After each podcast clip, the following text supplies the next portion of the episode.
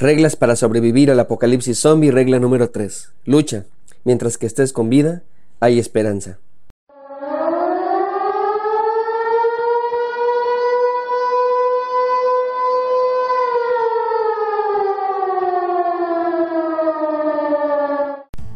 En casi todas las películas o series de zombies, además de la lucha contra la pandemia de ese mortal virus, surge otro problema aún más grave, los seres humanos. Uno pensaría que ante el peligro nos uniríamos, habría más solidaridad y que entenderíamos el valor de cada vida humana. Sin embargo, no es así. En cada una de las historias, algunos sobrevivientes se convierten en unos monstruos, atacan y abusan de los más débiles, se aprovechan de la población más vulnerable. Tal vez usted me diría, son historias fantásticas, es solo ciencia ficción. En la vida real sí nos unimos. Debo decirle que yo pensaba igual que usted, sin embargo estoy convencido de que somos seres tan egoístas que si no tenemos a Dios simplemente no sobrevivimos. La primera vez que yo fui consciente de este dilema ético fui cuando leí el ensayo sobre la ceguera de José Saramago. El texto habla de una pandemia que se extiende por todo el mundo y el virus los deja ciego a todos. El gobierno intenta hacer medidas contingentes, así que los encierra en unos campos especiales para ponerlos en cuarentena. Al pasar el tiempo, dentro del encierro, sin saber qué pasa afuera, comienzan a surgir los instintos más bajos del ser humano, Comienzan a gobernar los que no tienen ninguna moral.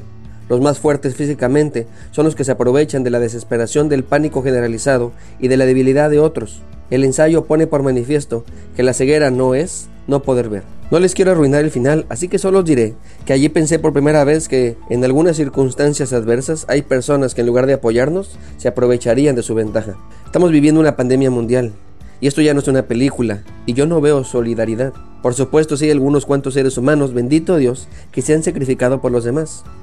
He sabido de empleadores que a pesar de no tener para pagar la nómina, han hecho hasta lo imposible para cumplir y no bajar sueldos.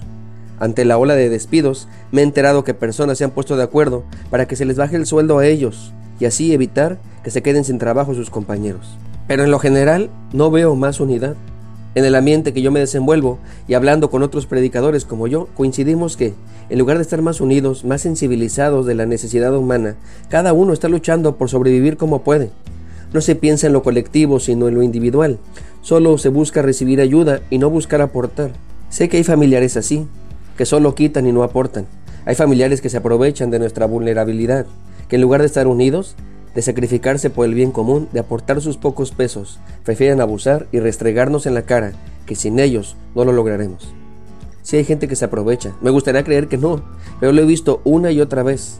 Aunque tenía la esperanza de que si viviéramos, ustedes y yo, una gran necesidad, todos nos íbamos a unir, esta pandemia ha demostrado que no es así. Si hay personas que abusan de otras porque pueden y tienen la oportunidad para hacerlo. La Biblia sí aconseja que hay personas de las cuales deberíamos alejarnos, sí reconoce que hay personas tóxicas, le llama distinto, les pone necios o escarnecedores como adjetivo. Coincido con los consejeros que muchas veces nos dan la solución de huir de esas personas tóxicas. Sin embargo, cuando hablamos del núcleo familiar, cuando hablamos de nuestros seres queridos, creo que la situación es distinta. Hay un pasaje en la escritura que siempre me ha dado muchas vueltas en la cabeza. Se trata de la esclava de Sarai, la esposa de Abraham. Su nombre es Agar.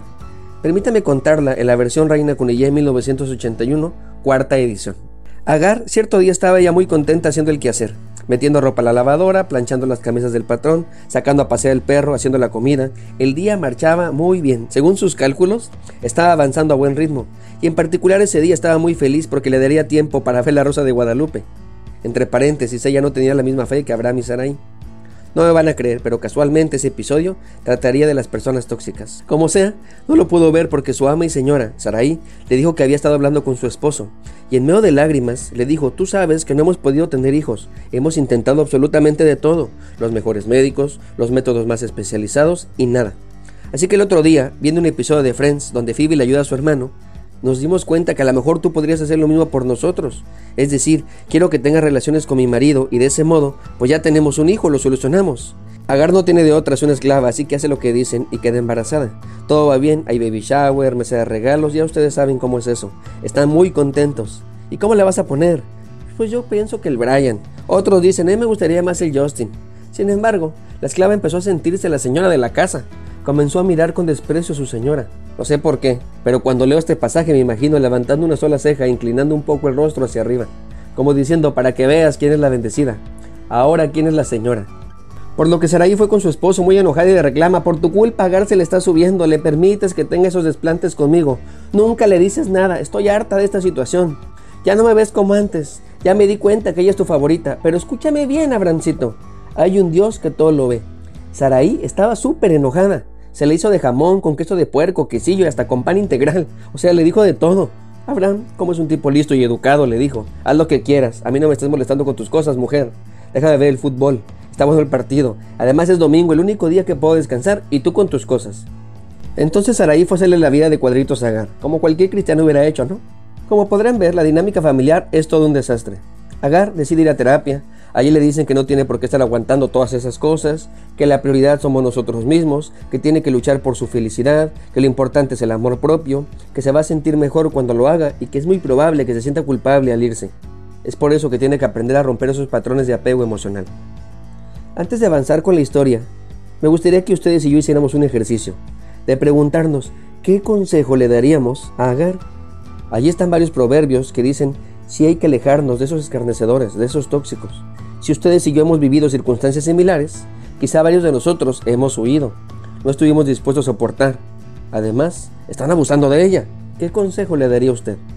Hay mucho que aprender de este pasaje. Si usted quiere lo puede buscar, está en el libro de Génesis capítulo 16. Pero quiero que pongamos atención en el consejo que Dios le da a esta mujer. Finalmente Agar huye y en el camino se encuentra con un ángel y nosotros decimos, qué conveniente. Ojalá cuando a mí me pasen problemas también nos apareciera un ángel Precisamente, según yo, para eso está escrito esta historia y todas las demás historias en la Biblia, para que sin necesidad de que se nos aparezca un mensajero celestial, sepamos qué hacer. No todo el mundo se le aparece un ángel, pero sí todos tenemos acceso a la Biblia. El consejo que el ángel le da es que se regrese, pero no solo eso, sino además le dice ponte sumisa, es decir, ponte bajo su autoridad. En otras palabras le está diciendo, mira Gar, no huyas, sé responsable con el rol en tu casa, si tú eres esclava, sé esclava. Regrésate, haz lo que te corresponde. Vuelve y confía en Dios. Confía en su palabra. Confía en sus promesas. Y eso es lo que tenemos que hacer ustedes y yo. Regresar, luchar con todo. Porque mientras que estemos con vida hay esperanza. Agar regresó porque se dio cuenta que Dios está al pendiente de ella. Que no es un número más en la nómina. Que Dios tiene un plan para su vida y la de su hijo. La parte más complicada del consejo no era regresar, sino someterse. Saraí estaba siendo una abusadora. Y Dios le dice, regrésate. Y uno pregunta, ¿qué? ¿Por qué? La respuesta es sencilla, porque si todos huimos, todos nos quedaríamos solos. Nosotros conocemos a Saraí. Sabemos que no es mala, no es alguien perversa ni tóxica, simplemente estaba pasando por un valle oscuro. Estaba tomando evidentemente muy malas decisiones.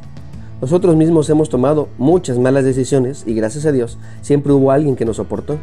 Saraí necesitaba de Agar tanto como Agar necesitaba de Saraí. En alguna de las dos tenía que caber la prudencia. Así que si Saraí no estaba haciendo lo que le correspondía, Agar tenía que hacerlo. Y lo hizo. Si alguien me dice, sí, sí, sí, todo está bien, pero Agar terminó saliéndose. Es cierto. Más adelante le dice que se salga. Sin embargo, sufrió mucho. Tanto que quería suicidarse. Ese es un final que no le deseo ni a mi peor enemigo. Así que no huyamos, luchemos, confiemos en Dios. Si más adelante nos saca de ahí, está bien, pero nuestro deber es luchar. Debemos someternos a la voluntad divina. Dios ha elegido los roles de cada uno de nosotros.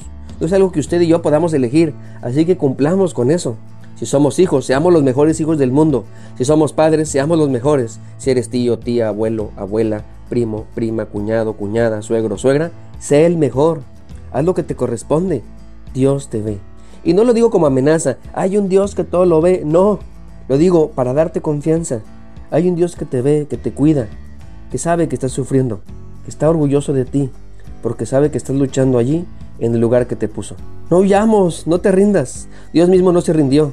Jesús dio la vida por ti y por mí. También tuvo la tentación de querer huir y rendirse. Jesús mismo le dijo al Padre que si fuese posible que la copa la bebiera otro, estaría fantástico. Sin embargo, añadió, hágase tu voluntad. No estamos solos. Cristo nos entiende perfectamente. Demos lo mejor de nosotros mismos. Luchemos, no te rindas. Mientras haya vida y esperanza. Aprende de Cristo, Él lo logró y nos prometió que su Espíritu Santo estaría con nosotros para lograrlo. No huyas, lucha. No se trata de señalar a los demás como los tóxicos, se trata de permitir que Dios nos sane a nosotros. Se trata de sobrevivir al apocalipsis zombie. Soy el pastor Alex Cunillé y estaré orando por ti y por tu familia.